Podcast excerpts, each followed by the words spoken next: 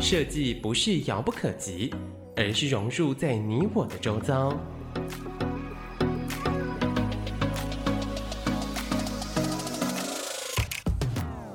设计台湾，带您认识当代最具代表性的设计。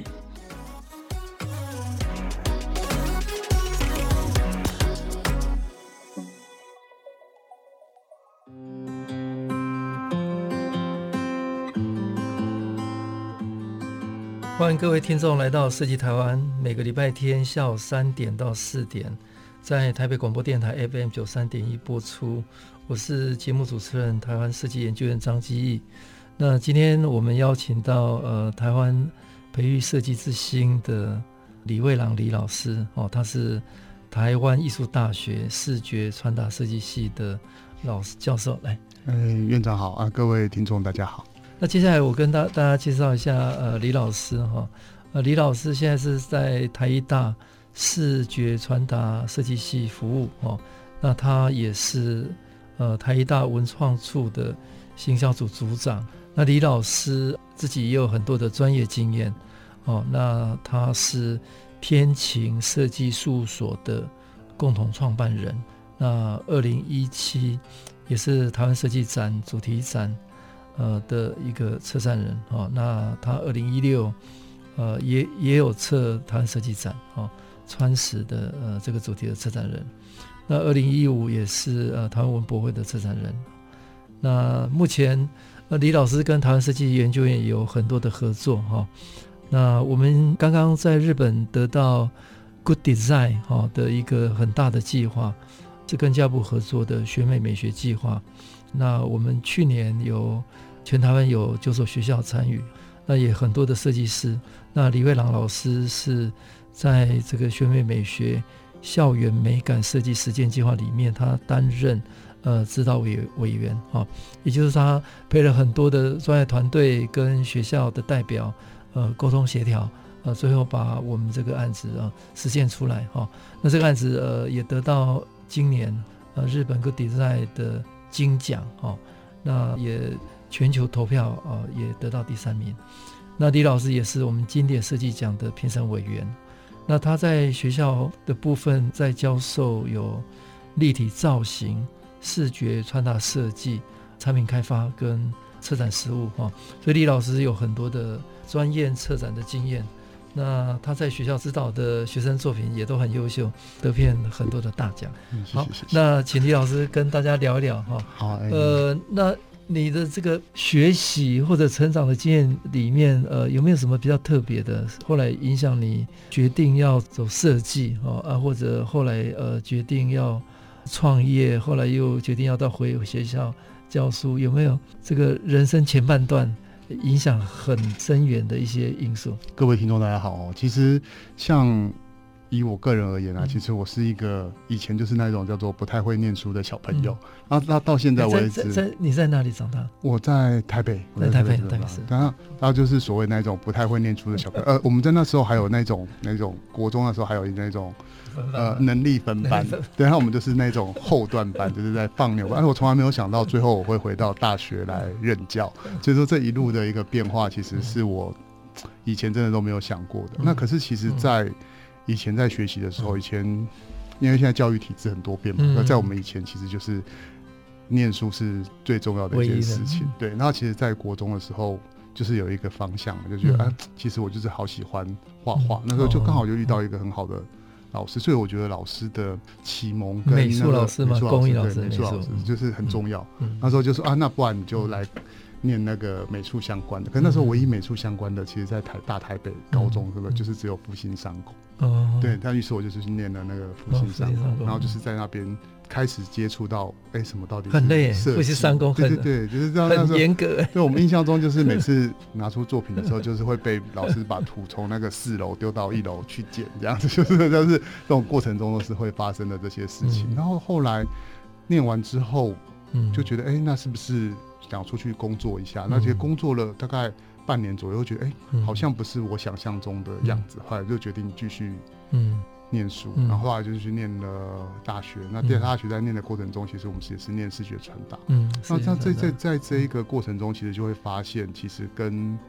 高中的教育其实那时候就不太一样。嗯、那时候可是就是觉得，哎、欸，其实在一个艺术学校里面，嗯、其实获得的养分其实就比较多，因为它比较五花八门一点点。嗯、那其实以我自己而言，我的接纳度是很宽的，嗯、就是说可能有戏剧啊，可能有舞台设计啊，其实我大家都还蛮喜欢的。然后就开始去东学一点，西学一点。那大学毕业之后，其实那时候就讲说，那就还是当完兵了，就还是要认真的工作嘛。可是工作了大概两年之后，又觉得好像也不是我要的。就是那时候，其实因为四川的，如果说呃各位听众对于呃设计有一些理解的话，其实大概四传的呃范围，它可能就会比较偏向于广告设计啊，或是那时候最最向往的就是进入那一种各大的那一种。大型广告公司，如奥美啊、联广、嗯、啊，对，里奥贝纳那一类的。那进、嗯、去之后，我就觉得好像跟想象中的还是不太一样，就好像不是我真正想要的。那时候只好说啊，那只好再回去念个书，再想想什么是什么。所以我不是我的求学过程一直不是一个很顺利的，就是无缝接轨，大部分都是有一些断点、断点、断点之后再再去接续，这样就就会继续回研究所去念书。那时候回研究所的时候也很好玩，那时候是在。台科大，台湾科技大学，嗯嗯、然后它是属于视觉传达设计跟产品设计一起上课的一个学校。那所以说，在这个过程中，其实就接触到了很多相关的同学，他是不同的领域，可是都是对跟设计是很有热忱、很有兴趣的。那其实，在这一段过程中，就是开发了除了视觉传达以外的，比如产品啊、空间的一些比较不同领域的一个一些接触。那其实，在这个方面，其实，在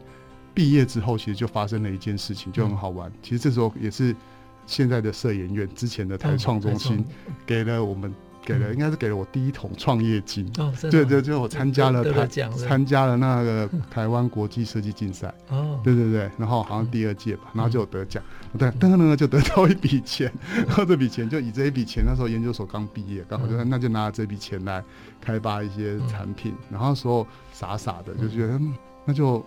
嗯，他说开发产品总要找个地方卖吧，那就想，嗯，他就来去永康街租个店面吧，嗯、一级战区。我、嗯、就在永康街旁边的小小的一个小巷子，嗯、就是丽水街那附近，嗯，然后就租了一个小小的商店，连厕连厕所都没有，他、嗯、就是只只是一个小小的店面。那时候就开发了一些，比如说。呃，陶瓷的一些餐盘、餐具，然后开始在那边进行贩售，然后跟开始接一些设计的案子，然后在后来才陆陆续续的、陆陆续续的有一些，因为开了这个店面之后，有不停的跟其他的呃设计师有所接触，然后后来就一起合合伙，再开了创办的那个天井设设计事务所。嗯，对，所以说在这整个过程中，其实。当然，在创业的过程中，就是有一些风风雨雨啦，就是这种东西就是不断的改变。可是，在整个过程中，我就觉得其实不顺利的求学阶段，反而就让我觉得有一种仔细去思考，哎，那之后我到底要去做什么？那就像是从天意事务所开始工作了，大概创立了十几年了。那后来在到大概第六七年左右的时候，就有接机会接触到学校。嗯，那后来从学校开始去回请需要求我们回去说，哎，那是不是可以回来帮忙一下，然后带带毕业生啊，做做毕业制作啊，上一些课。我想说也好，就是又又开启了另一个阶段的旅程。然后后来到现在到前五年吧，然后就回到台艺大，然后当专任的老师，然后开始带，嗯，也算是我的学弟妹，然后他们在一些毕业制作啊，或是刚刚院长我提到的那些课程。那其实。因为可能是因为在业界有待过的关系，嗯、所以说在带的过程中，其实就会把一些比较务实或是比较重要的一些点来跟同学一些分享。因为有时候学生的同学的那个理想很崇高，可是有时候就是太过于片面了，或者是说他们的经验值比较不足，于是在制作过程中可能就会发生一些困难。那其实我们就是在这一边尽量的引导出，让他们走出一个。呃，正确的，或是说它是一个比较容易被看到的一个方向，嗯、因为我觉得有时候不是东西好或是不好，嗯、而是到底有没有放在一个对的角度去切入去谈。嗯、那这个是我觉得我在这方面可以给他们的一些很大的一个帮助跟方向。嗯、那所以说，在整个回回顾整个刚刚院长有聊到说这个学习的过程，嗯、就是一个不太会念书的小孩，嗯、然后到到现在这样子。嗯谢谢李蔚郎老师，呃，跟大家分享他的呃学习呃的经验哈。不过我想了解，呃，如果时间再拉回去更早的时候呢，你国中的时候就确认了嘛，哈，你对这个美术或者艺术设计这一方面是有兴趣。那更早的时候呢，有没有比较特别的因素影响了你？其实更早应该到国小了。嗯，我都到现在就还还记得，我也觉得好神奇哦。嗯、就是我还记得我国小第一个做的是一个劳作，嗯、是一个肥皂盒上面，然后要粘上那个小鸟的翅膀。嗯、然后那时候我印象中，哎，大家都把那种小鸟的翅膀粘在肥皂盒的里面，小小的。嗯、可是我就觉得这样子做起来又不好看，又有点无聊。于、嗯、是我做的那个肥皂盒就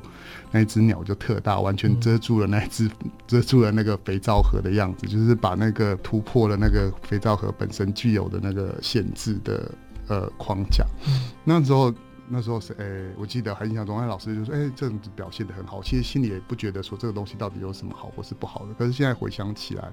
我就觉得好像蛮早的时候就有，就有这个倾向，对，就有这个认定说，其实我很喜欢这方面的一个呃，跟美术跟设计，那时候还不懂什么叫设计啊，相关的一些事情。对，那时候应该是分不清美术或设计有什么差别嘛。到国中的时候都分不出来，国中应该也没有，对对对对，国中应该有美术跟工艺。哎，对对对对，那时候其实没有办法分清楚到底什么是什么。就是单单纯。那复兴那一段呢？复兴那一段有有没有？我我我知道复兴是一个非常非常严谨严谨的嘛，哈。是。那训练基本功非常非常严谨的。那时候我觉得比较妙的是，那时候我们正在处于一个我在国中刚毕业的时候，那时候第一次就接到到高二的时候，就现在电脑绘图可能大家都已经非常习惯了，可是大在我们那时候其实是在一个手工与电脑的一个。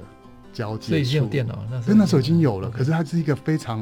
混沌不明的交界处，就像是同时你也可以看到有人用电脑在，呃，做图完稿，你也可以看到很传统的在那边剪剪贴贴、照相打字去贴那个完稿的那个模式，还要画完稿线，然后他他是说就处在一个非常。呃，尴尬的一个模糊的地带。嗯、那时候比较幸运的是，我选择了一个用电脑的方式来进行一个学习跟创作。嗯、所以说，在那一段的时间，我就觉得，其实大概就渐渐的了解说，哦，原来设计是这件事情。嗯那个时间点大概是哪一个年代？电脑已经有什么软体了？那时候就我从 Photoshop 二点零开始接触，到二点零哦，第一次接触的时候，我那时候深深记得，那昂度只能昂度两次，还是一次就停止。所以那时候已经有 Windows 了吗？因为那时候 Windows 三点一，三点一，那时候是 Windows 三点一，对，所以那个界面已经是那个视觉化界面了。是是是是是，可是那时候 Mac 的视觉化界面 太优秀了，那 Windows 就好难用啊，先进入 DOS 之后才能进入打开 Windows 这样。但那时候没没有没有用苹果吗？那时候就用苹果，那时候就用了苹果，那时候觉得哇，好好先进的东西啊，那时候就觉得第一次觉得大开眼界，嗯，对啊。那呃，在复复兴是不是也也有很多组？哦，对对对，那时候我选择的，我记得是平面设计组，那时候还有包装啊，呃，绘画啊，只是那时候父母生怕我们靠画画会出来可能会饿死，所以说就是你还是选择一个尽量可以比较跟产业比较 相关的，对对对对对对，比较应用类的。是啊，所以可是我觉得现在其实倒也没有分的那么的清楚了。我觉得很多呃纯艺术跟设计的领域其实是有一种交融，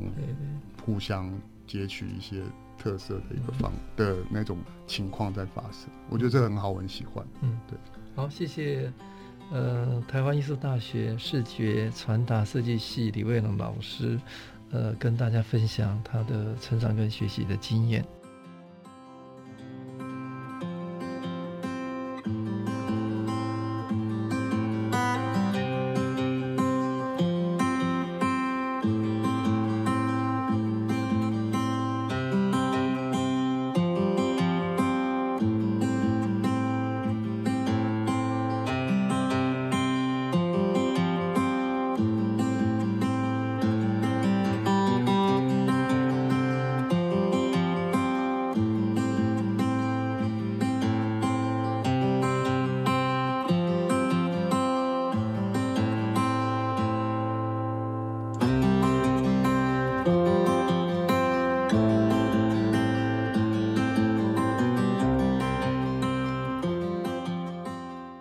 欢迎各位听众朋友来到设计台湾，每个礼拜天下午三点到四点，台北广播电台 FM 九三点一播出。我是节目主持人台湾设计研究院张基义。呃，今天我们邀请到培育设计之星的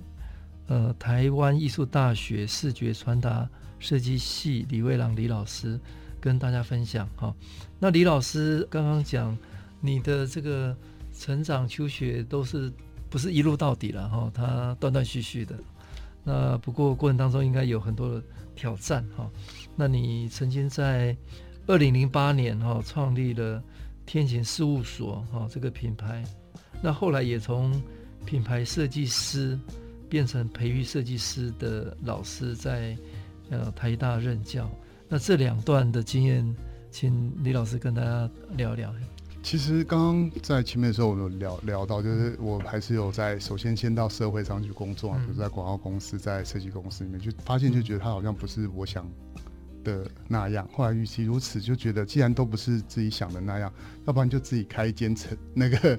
自己想象的样子好了。于、嗯、是，在这个创业的过程中，其实目的其实很单纯，就是想要把自己做的产品变成实际上大家愿意花钱，嗯，就是把把应该说把自己的作品变成大家愿意花钱买回家的产品。那其实，在这整个过程中，在刚刚讲的天晴之前，其实我们几个伙伴。那时候在永康街的时候啊，就找有人来找合作嘛，其实就是一些学长啊、朋友们，那后后来就一起创立了一个公司。可是那个公司一开始的时候，我觉得，我觉得设计人最恐怖的一点，其实我真的是觉得比艺术好一点点，可是缺点就是对于数字的敏感度真的很 很烂。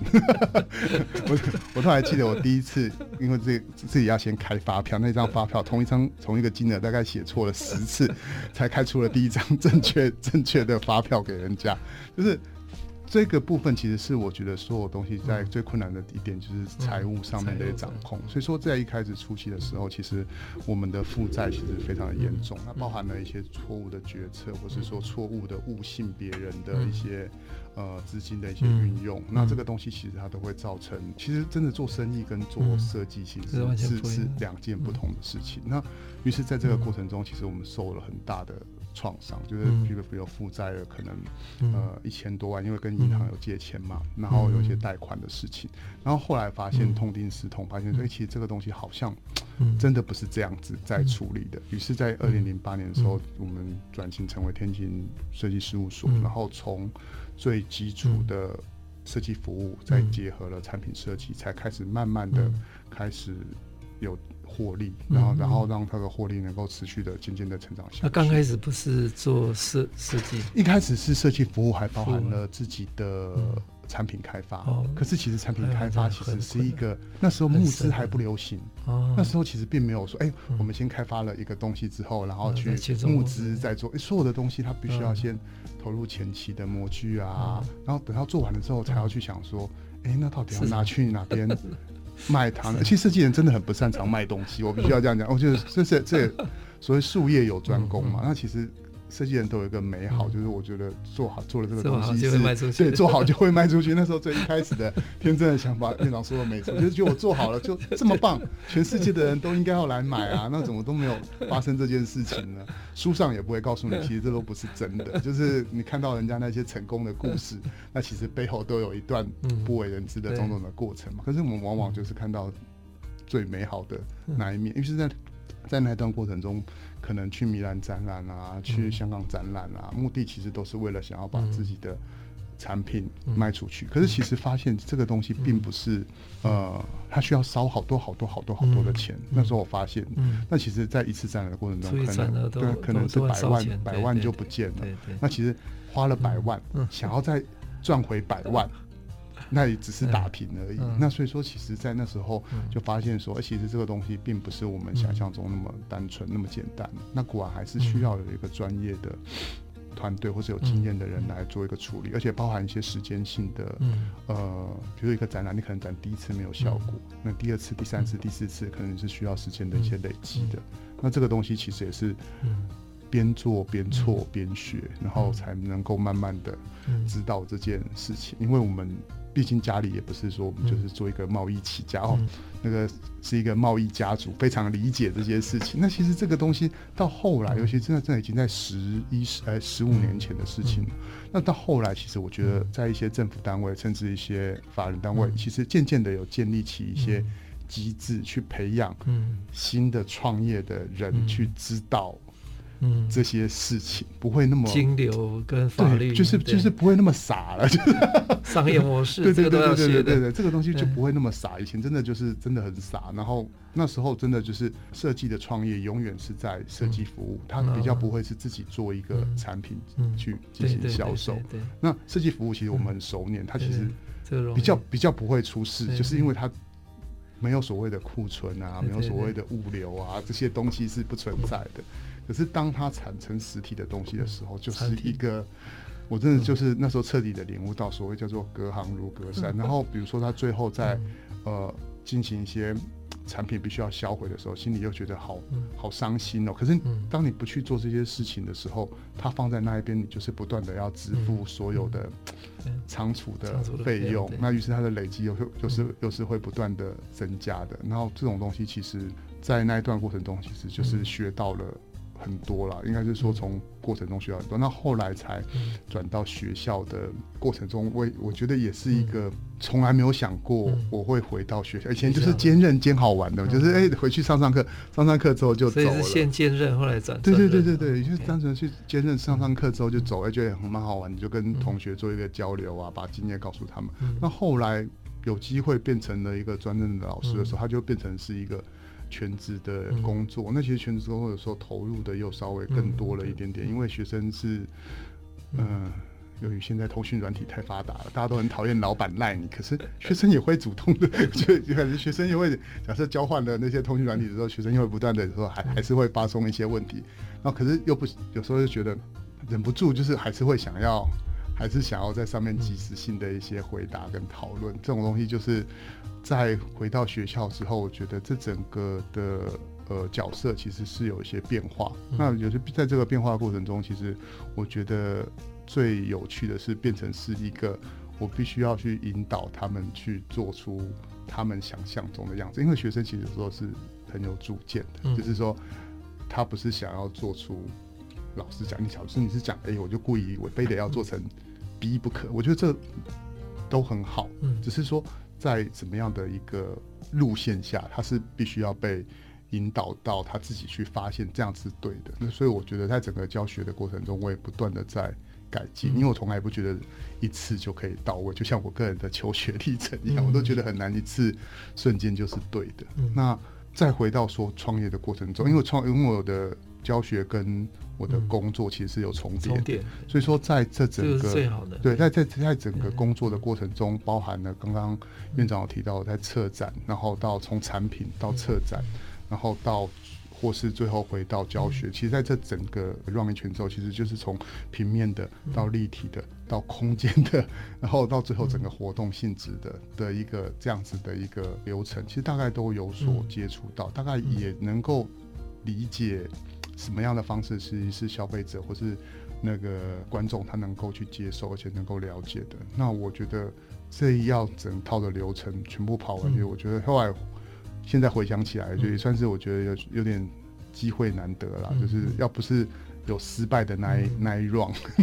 那那可能也没那那可能也没什么机会。应该也是很重要的经验。真的，那时候光是光是跟那个。银行打交道，或者跟所有的那个 律师打交道，就是一个难得的经验了。因为我觉得这种东西就是没有遇到都不知道。以前都假设以上班而言的话，其实就比较不会去接触到这些事情，因为天塌下来都有，都有上面的可能公司啊或者什么东西来扛着。那可后来自己在创业的时候，就会发现真的不太一样了，就是他再也不是上面有人扛着了，没有。李老师可以聊一下。天晴设计的一几个代表作品，对。哦，像是我们以前的话，像是我们比较有常见的话，就是目前还有在市面上销售，比如说像是喜字杯啊，然后像是豆腐的杯子啊，然后那时候主要都是跟我们跟我们介绍，就是呃喜字杯就是现在好的，现在买得到吗？买得到，就是两个红色的。双喜嘛，对对对对对对，那时候是呃也是属于陶瓷系列的一个产品，那这其实整个整个物件。或是设计，其实都主要是在生活风格的上面去做创作。那其实也是想说，那送礼吧，就是在一个送礼的过程中，其实每个人都需要有一些，就送礼文化其实是东方人很很常见或是特有的状况。所以说，我们就是针对这一个角度去做切入跟出发。还有一个是。豆腐豆腐杯，就是它这个也是一个方方，那个也是一个方形的一个。那个应该也得很多奖，我记得。对，我记得好像是。可是那个也还蛮东方的。哎，对对对，那时候其实那是我的研究所的第一个出来创业的第一个作品，对啊，所以说，可是后来就是因为在产品线的一些改变，那我们公司就是尽量有一些比较贴近生活的方向，就是因为后来。呃，因为我回到学校了嘛，所以说主要公司的业务都还是由旁，就是由伙伴那边去去进行。那整个设计的一个流程跟设计的方向，其实基本上都还是以生活类的一些产产品跟进行一些切入。那其实，在整个过程中，陆陆续续我都觉得会有一些不一样的一些变化，就是由于现在的设计的面向可能。比较多了，那是不是一定要从生活的产品来切入？其实我觉得倒也不一定。像这时候我们比较个人，现在我觉得觉得观察到一些事情，就是大家对于居家空间的狭隘之后，他可能是不是需要有一些什么样的方式来改变，让我们的空间更灵活一点点。所以说是最近就才尝试一下这些的呃探索，就是希望可以让生活空间不要只是。小东西的一些出现而已，而是真正可以让空间得到比较大规模的改善，就是小空间、小套房变成嗯。嗯大套房，也不能也不能讲说变得多大了，对。因为今年 COVID-19 的状况是比较特别，大家在家的时间变长了，对，然后跟家人在一起的时间也变长了，是。这个应该也也是很大的机会，嗯，虽然它是很大的挑战，对啊，而且其实我觉得。现在的集资的系统，其实是我觉得帮助了很多很多年轻人，对很多人的创业跟着。虽然说现在有点变调，可是我觉得在一开始出来的时候，我我那时候刚出来的时候，我就觉得，我就心里想说啊，为什么我那时候没有这一种 没有这种平台？要是有的话，我觉得真的是真的是天上掉下来的礼物，就是已经就不用那么就完全真的不用那么辛苦去。去筹措资金，然后去生产东西。嗯、你可以确定好，已经有人对知道哪些人会买单了，嗯、然后再来后续来去做这些东西，作为我们的整个的资金流就会非常非常的一个顺畅。对啊，可是一切都过了，对啊，所以说这个东西就其实就是时间上的，我觉得每个时间点有每个时间要多的东西。嗯、那其实。在这整个创业过程中，我觉得我们大概都还是有搭上每一每一段。浪潮的，的产业的变化，对对对对对，其实刚好刚好，而且就像是在展览的时候，那时候其实因为有一个展览叫做台湾设计师周，那虽然说已经停办了，那可是其实在每在他在举办的每一年，其实我们是几乎都有都有参与的，就是无一不那时候的设计能量其实是非常的高涨的，就是说设计师很愿意为，就是尤其是产品设计师，反正都有，他们就是很很为很愿意为自己的理想跟他的创作来。发声，嗯，那时候我觉得看了就觉得挺好。在那段时间，我们公司大概也策划了好几次、好几次的一个主题展，对，就是在那个里面就邀请各国的设计师，然后包含大家主要是台湾这产设计师，针对某个主题来进行一个创作。好，谢谢台艺大呃视觉传达系李蔚朗老师跟大家分享他从天琴设计事务所的创业的这个经验。到台湾艺术大学变成专职老师的这一段非常不一样的经验历程。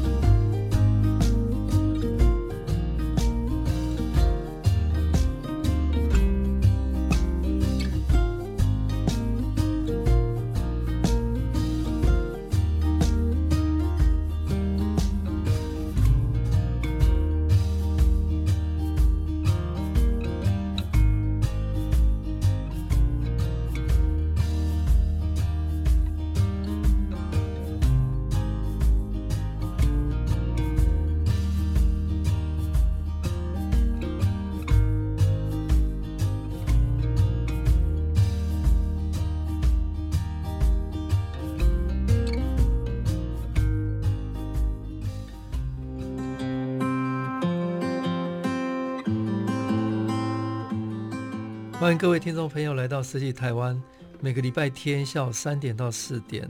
台北广播电台 FM 九三点一播出。我是节目主持人台湾设计研究院张基义。呃，今天我们非常高兴邀请到培育设计之星的台湾艺术大学视觉传达设计系的李蔚郎李老师。哦，那刚刚我们呃李老师跟大家分享他的创业的经验，后来他也到学校。刚开始是兼任的哈，那后来转成专任了哈。那在台艺大哈，那李老师在台艺大也一段时间了嘛哈，所以你的这个教学的经验哈，然后你看这个设计教育，你你有什么样的一个想法？嗯呃，其实从兼任到专任，总共大概教学了，其实大概也快十年了。嗯、那在这。快五年的，哎、欸，应该是五年多，快六年的专任的时间里面，其实因为在待在学校时间更长了，所以说对于学生或是对于整个呃教学的体制，大家就是有一些想法。但是这些在教学的过程中，其实我觉得，比如说同学们，可能我们一些听众的，或者不管有爸爸妈妈，或者是你自己在听的，其实你自己，我我始终觉得大学是一个很。应该讲说，它就是一个很自由的一个地方啊。那你当然是选择你自己真正的喜欢之后，你真的就可能会非常用力的去完成这件事情。那于是，它既然是一个很自由的地方，那就觉得可能艺术学校真的是比较特别一点，因为你会对于艺术或是设计有兴趣，其实你就是非常的呃，从可能在高中，可能在在国中的时候，你就知道这件事情了，因为有些东西是你没有办法一触可及的。尤其是你些假设你是音乐啊、舞蹈啊，这个一定是你很小就立下的志向。所以说，其实到我们设计学院，呃，到我们设计大学，在设应该艺术大学里面的时候，其实大概你自己都知道，我对这方面是是是有兴趣的。只是说，有兴趣跟事实上面对的时候，多少其实是会有一些不一样，因为其实会非常的，就是视觉设计啊，或者说任何的多媒体设计，其实它的设计的面向其实非常广泛的。那其实大部分都是在。同学都是在这里面去寻找一个你真正有兴趣的东西，愿意成为你长久去发展跟学习的一个东西。那我觉得大学的好处其实就是应该是你可以在这里面去彻底的知道你是喜欢设计的什么，或是你是喜欢艺术的什么。那时候我就看到有些同学进来之后，却后来发现原来我最喜欢的是摄影。嗯啊，那其实你很好啊，那你就针对摄影的方摄影的方向去。钻研去去努力嘛，因为对对我而言，其实它永远都是在我们这个整个视觉传达的一个范畴里面。嗯，那其实，在带学生的时候，其实我们有观察到，其实现在的学生跟以前其实不太一样。嗯，就是以前的学生可能就是很想说，只是单纯做好自己手头上的一个设计工作，可是现在的的同学可能就会觉得说，他可能就会不断问自己说，那我这个设计可以帮人家解决什么问题吗？我可不可以对社会有什么样的帮助，而不是单纯的有时候只是为了满足自己说哦，我觉得我这个设计的风格好漂亮，或者这个东西的风格是我喜欢的。那其实我有观察到这一点的时候，其实，在带学生的，因为我带毕业制作大概也带了五年多了，就一进来就来带，然后加上之前兼任，就就其实就有发现，当大家选择的题目是。自己有兴趣的时候，其实做起来其实就会更有那个热情。尤其是当他知道这个东西有有机会或是有可能会被落实的时候，其实他的思考的层面其实就会更广。其实我比较喜欢的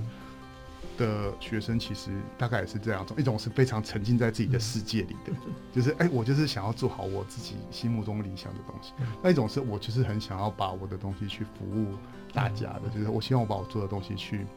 呃，跟大家讲，而且可以给大家带来一些什么样很好的帮助。其实这个东西其实是我非常欣赏的两个面向，嗯、这个东西都很好。其实我最怕的就是这个也好，嗯、那个那个也好，那种我都觉得就想想就觉得哦，这种由于什么都好，其实有时候就是什么都不好。嗯、就是假设是一个好的选择，应该是非常专一而单纯。嗯，李老师要跟我们聊聊你带过的学生里面刚好。我们在去年哈，呃，新一代设计展有一个一代的学生作品获得广大的关注哈。当然，他有得新一代设计展的新秀奖了哈。新北市限量版的环保两用袋啊，那这个也很特别，就是呃，我印象很深刻，就是评选的时候，有评审委员看到，哎，这个蛮有趣的，而且它的有可能转换成成为地方政府的可以运用的环保回收的这个垃圾袋了哈。那你你跟大家聊聊一下这个、哦、这个案例好不好？好啊，好啊。其实，在这一个设计，在这一组同学就是军璇同学他们的这一组设计里面，嗯、其实一开始的设定其实也是非常的单纯，就是想要解决大家平常在倒垃圾无聊的事的那一段空闲等待的时间。那假设大家有倒垃圾的经验，就是大家下楼的时候，就是等等垃圾车来的时候，都是在互相划手机。那这在这一段的你什么也不能干的时间里面，可不可以让他透过设计，让整个倒垃圾的过程，或者在整个呃跟邻居相遇的过程中，可以增加一点什么样的一些趣味，或者是撞击出什么样的火花？那很幸运的是，新北市有这一个想法，因为我们学校刚好坐落在新北市嘛。那其实新北市对对对，那刚好有这个想法，看到之后觉得，哎、欸，这真的是非常的契合。那其实。摄影院这边也穿针引线的帮我们把同学这个想法把它落实出来。那其实我觉得这个计划除了设计之外，我觉得最难得的是在于跟公部门的调的合合作跟沟通。因为只要有任何一个，只要任何一处是衔接的不完善，其实很容易就是无疾而终。那这整个的调性里面，其实我觉得，呃，设计是一件事情。那设计其实是很清楚的去传达出，呃，同学想要透过垃圾袋去。跟倒垃圾的人宣达的一些事情，比如说是一些讲一些呃垃圾话啊，或者讲一些日常生活中需要提醒大家注意的事项。嗯、那好处是新北市政府也透过了这个东西来展现他们自己本身的一些想要改变，嗯、想要透过设计去改变市民生活的一个、嗯、呃好的一个印象。那这种这种机会，其实我真的是觉得非常难得啦。嗯、那尤其是。由府方那边主动来提出，而且我在整个合作的过程中，我都发现，只要是被动的，都会特别的痛苦。通常只要府方就是在政府单位，只要是有自己有意愿去改变，真的是，真的是就是推推动这件事情，真的不是自己要来做的这种改变来的快很多。那其实。整个过程其实也可以回应到刚刚特别讲的，就是其实同学对于就现在的学生，其实对于社会的议题，就对于他们的设计是不是可以带给现在的社会有什么样的贡献，其实是他们很想要的，因为他们其实也很不喜欢自己做的东西做完之后就啊就收到硬碟里最最深处就把它存起来就放着，然后等到哪天。那个要结婚的时候拿出来播在自己的那个婚礼成长影片里面嘛，就觉得好像蛮无聊的。最好还是可以彻底的落实这些想法。当然，并不是所有的想法都很成熟。那可是问题是在一开始的设定的时候，以我们在带毕业制作的要求，我们都会希望你以最完善的思考来完成这件事情。所以说，在最后的这一套设计在转化的过程中。同学几乎没有做任何的修改，嗯，因为所有的包含所有的尺寸、所有的条码、所有的防伪标签、印刷的条件限制，都在设计的前端都已经规范好了，而不是一个天马行空，说我想要用好多颜色啊，或者说我想要画成线条的粗细是我想要怎么样，而是都有考虑到最后它可以被落实的尺寸跟大小。所以说，在整个移转的过程中。应该说落实呃落地的过程中，其实真的是零阻碍，就是技术方面跟呃行政方面。不过行政方面的零阻碍，真的是要靠那个有很好的中中介的对象，然后有很好的想要去做这件事情的呃长官，这个东西才能够真的很完美的执行。这个我觉得这是缺一不可。然后，其实假设能够多有这种机会的话，其实我觉得对各个想要。嗯，从事设计的同学，或是嗯。学校，或者是政府，其实都有很好的一个帮助了。就是能够有落实的话，因为因为其实嗯。这些创作的时间其实是非常的长的，就是在整个学习可能要花大概半年多的时间去去研究、去调查，然后最后才把它落实。那其实跑一个计划，跑这么长的时间，对一般设计公司而言，其实是办不到的。对，所以说。能够使让学生这个东西可以去把它运用上去的话，嗯、其实对于三方，对于应该对于双方而言，都是一个很好很好的力度。嗯，好，刚刚李老师在前一段有，跟大家分享说，呃，现在这个时代比以往好，是他你有好的想法，是可以去网络群众募资啊、哦。那现在的学生，呃，他也不只是关注他的自己的设计好不好，越来越多年轻的学生他关注他的设计可不可以对社会有所帮助，或者对这个世界有有所改善。那刚好，呃，去年有这个机会，呃，李老师指导的学生新一代展中有获得大家的关注，新北市政府也把这个学生的概念把它落实了哈，是台北新北市限量的环保两用袋。那这个好像在他们很多的这个便利商店都通路都有卖啊。那可以让一个学生的花了将近一年的这个概念。可以让政府机关可以买单，而且可以落实，呃，这个是现在这个时代，不管是对机关的创新来讲，对学生，我想都是很大的鼓舞了。嗯，以我现在服务的单位，因为我是身兼、嗯、呃文创处的行销组组长嘛，那其实，在学校的过程中，其实现在政府单位其实也蛮积极的，嗯，有时候都会主动的来，对对对，问我们说，哎，是不是有什么样的合作方式，就是可以让学生来。参与一下他们的设计，那其实有时候在接触的过程中，我就会开宗明义的跟他讲说：“那你不可以改哦。”就是就是因为通常有时候，呃，他们来找的时候，假设只是为了说，哎，因为学生可能比较，呃，因为学生其实最有趣的一个点是在想法上面，其实是非常的天马行空。那只要他能够维持在正常的一个。路线就是规范的目的，终点是能够达到的。嗯、至于他是怎么走的，其实，所以我就会建议他们，你不要干涉那么多，因为最后你只要能够达到那个目的，嗯、其实是最重要的。可是有时候他们就会有太多的条条框框，可是那些条条框框其实是他们有时候是单位自己对对给自己的条条框框。那明明想要改变，嗯、那其实。却又施展不开来，所以说有时候来找的时候，我就会说啊，那你们就是，那你要听我们讲的哦，那你不可以，对不对？对不对？你不，你不可以这样子乱改哦。你要是乱改之后，最后就会，就会最最后最可怕的就会变成四不像，就是说改来改去之后就觉得，哎，又不是他最后学生的样子，也没有达到你机关最原本的那个目的。那其实，在刚好在学校这个过程中，就有接触到这样的机会，可以让同学有一个。很好的一个发展的一个空间，嗯、是我蛮乐于见到。嗯，谢谢台湾艺术大学视觉传达设计系李卫朗李老师跟大家分享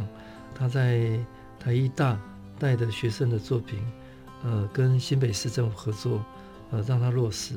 那他觉得政府机关创新学生的概念有机会跟机关的合作是一个非常难得的。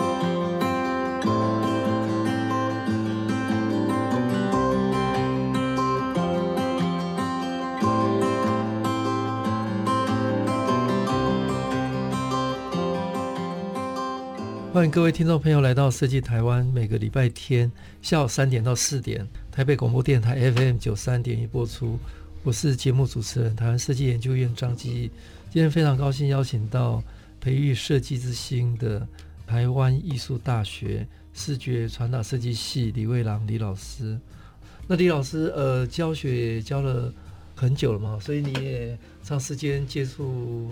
年轻人。那你对我们设计这个专业，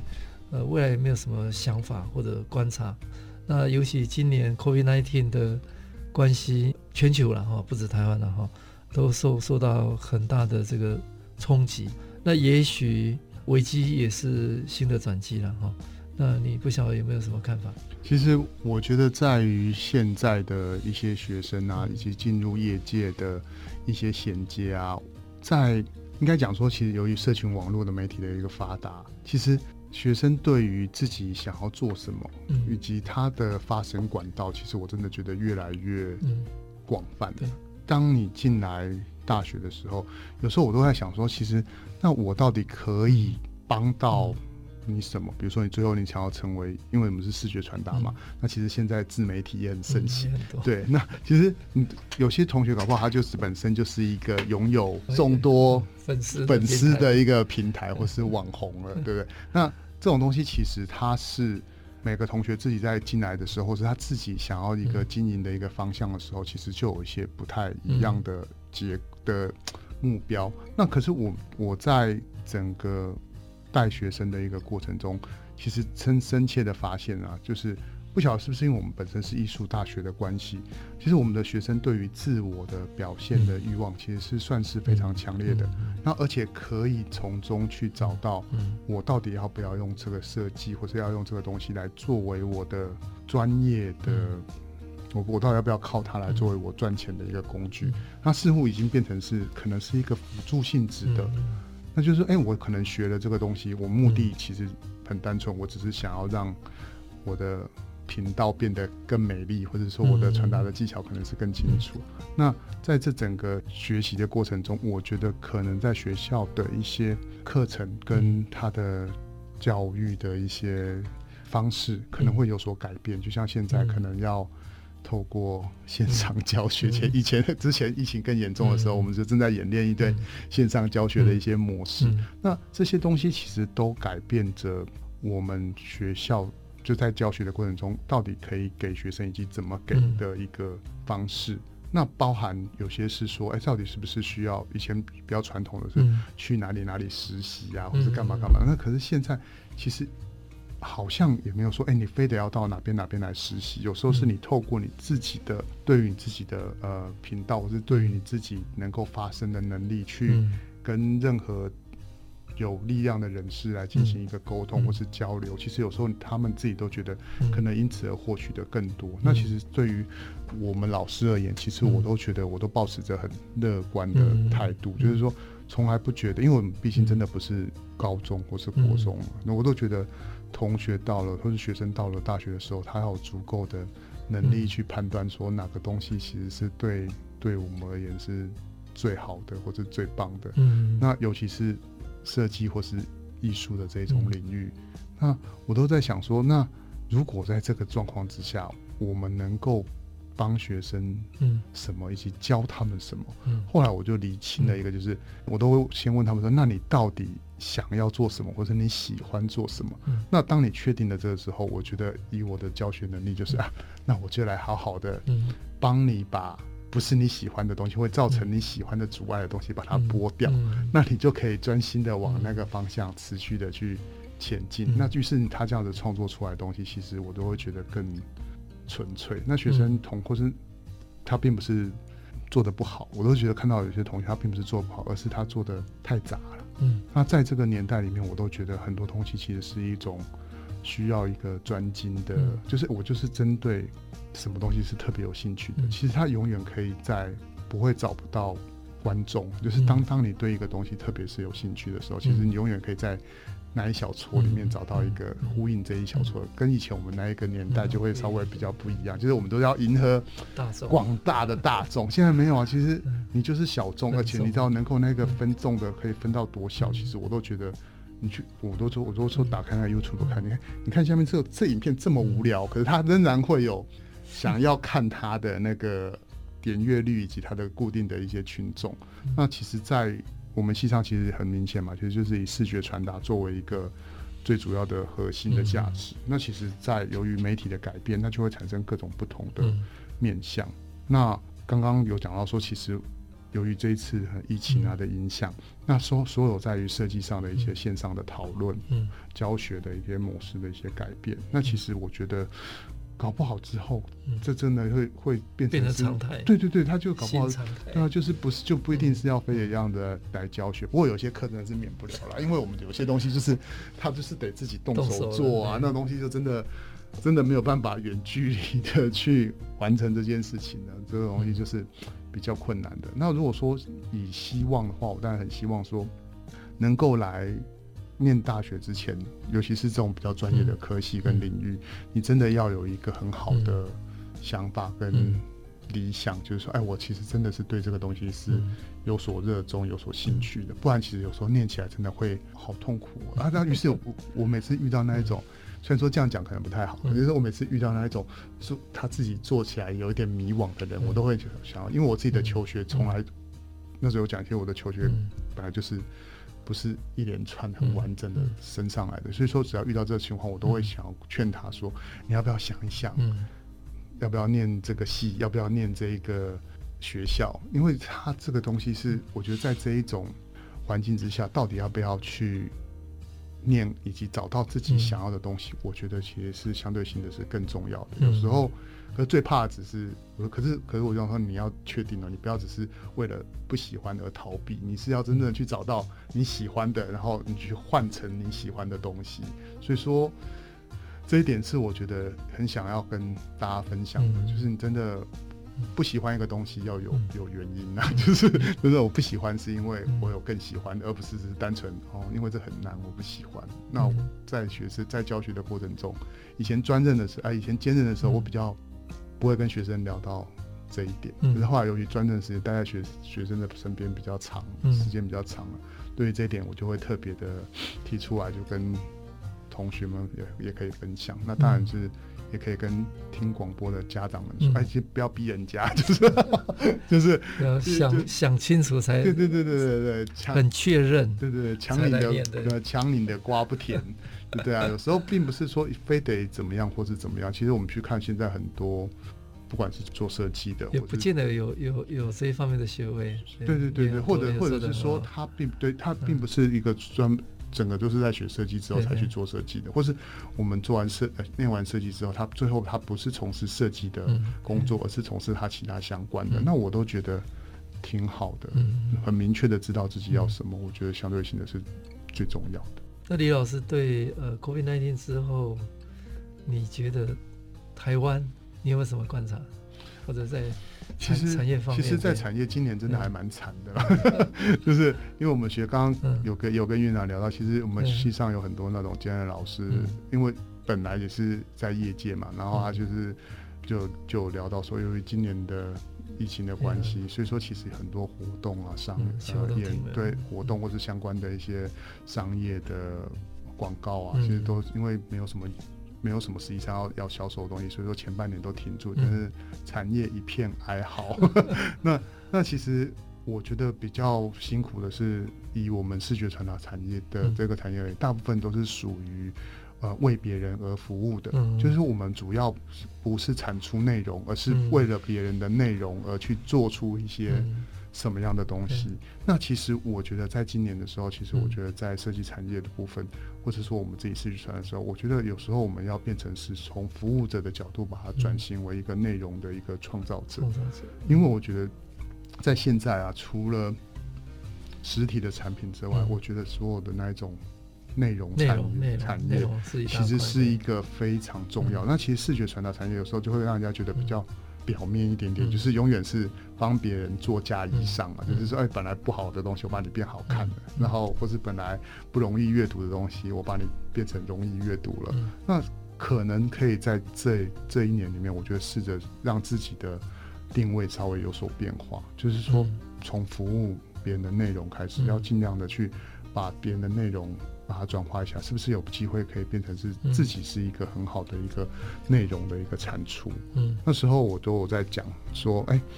我们每次去那个商场走来走去的时候，我们通常都会说，哎、欸，这本插画书或者这一本童书好漂亮，我愿意把它买回家，嗯、或者是说我我会去买的东西可能是这张唱片，或者是买这个杯子。可是你大概很难说，那我要把这一张 DM 买回家，嗯、或者是说我要把这张海报买回家，就是呃、欸、DM 不就是拿来发的吗？嗯、海报不是贴在墙上的吗？嗯、就让人家免费拿，那他就不会让、嗯、让人家产生我必须要花钱去把它拥有，因为它就不是一个内容的一个本质的一个东西。嗯、那其实，所以从原来已经有的产品做优化设计，进一步是内容的创造者。是，我觉得这个这个内容的创造者很大一步，对对，要不然的话，其实会有一些危机，因为永远都是在服务别人。那而当疫情的发生，所有的服务停滞的时候，嗯，你就再也找不到需要服务的一个对象了，那其实是相对可惜的。那什么是内容的创造者？其实从最简单的来讲，就是童书为例，好，那其实自己有自己的，你我们画或是我们创作出来的东西，它可以变成是一个。可以被阅读理解的，那其实就是 OK 的。像我们西藏，比如说多媒，呃，我们学院里面的多媒系好了，他们其实自己是可以创作动画的。那其实它本身就是内容的产出者，只是说它有时候是因为人家有一些既定的故事，或者是说人家委制的一些内容，要不然其实我觉得。以现在大家对于资讯的需求量，就是渴望阅读东西的那个，嗯、因为现在大家阅读不只是文字啊，嗯、有时候是影片，它就是大家就靠着影片在看东西了。现在是注意力经济的时代，一个人就是只有 二十四小时，你能够搜刮消费者多少时间，那个就是、啊、就就是商业的最大利益。没错啊，所以说现在就是我觉得在视觉传达有一个最少有一个优势啊，嗯、就是我们知道什么样的。设计其实是容易抓住人家的眼球，或是对，就是它的对，它是有有有吸引力的。那只是说抓住的时候，还是要有一个还是有内容，对。所以说，我觉得这个应该会是一个比较好的一个方向。嗯，好，谢谢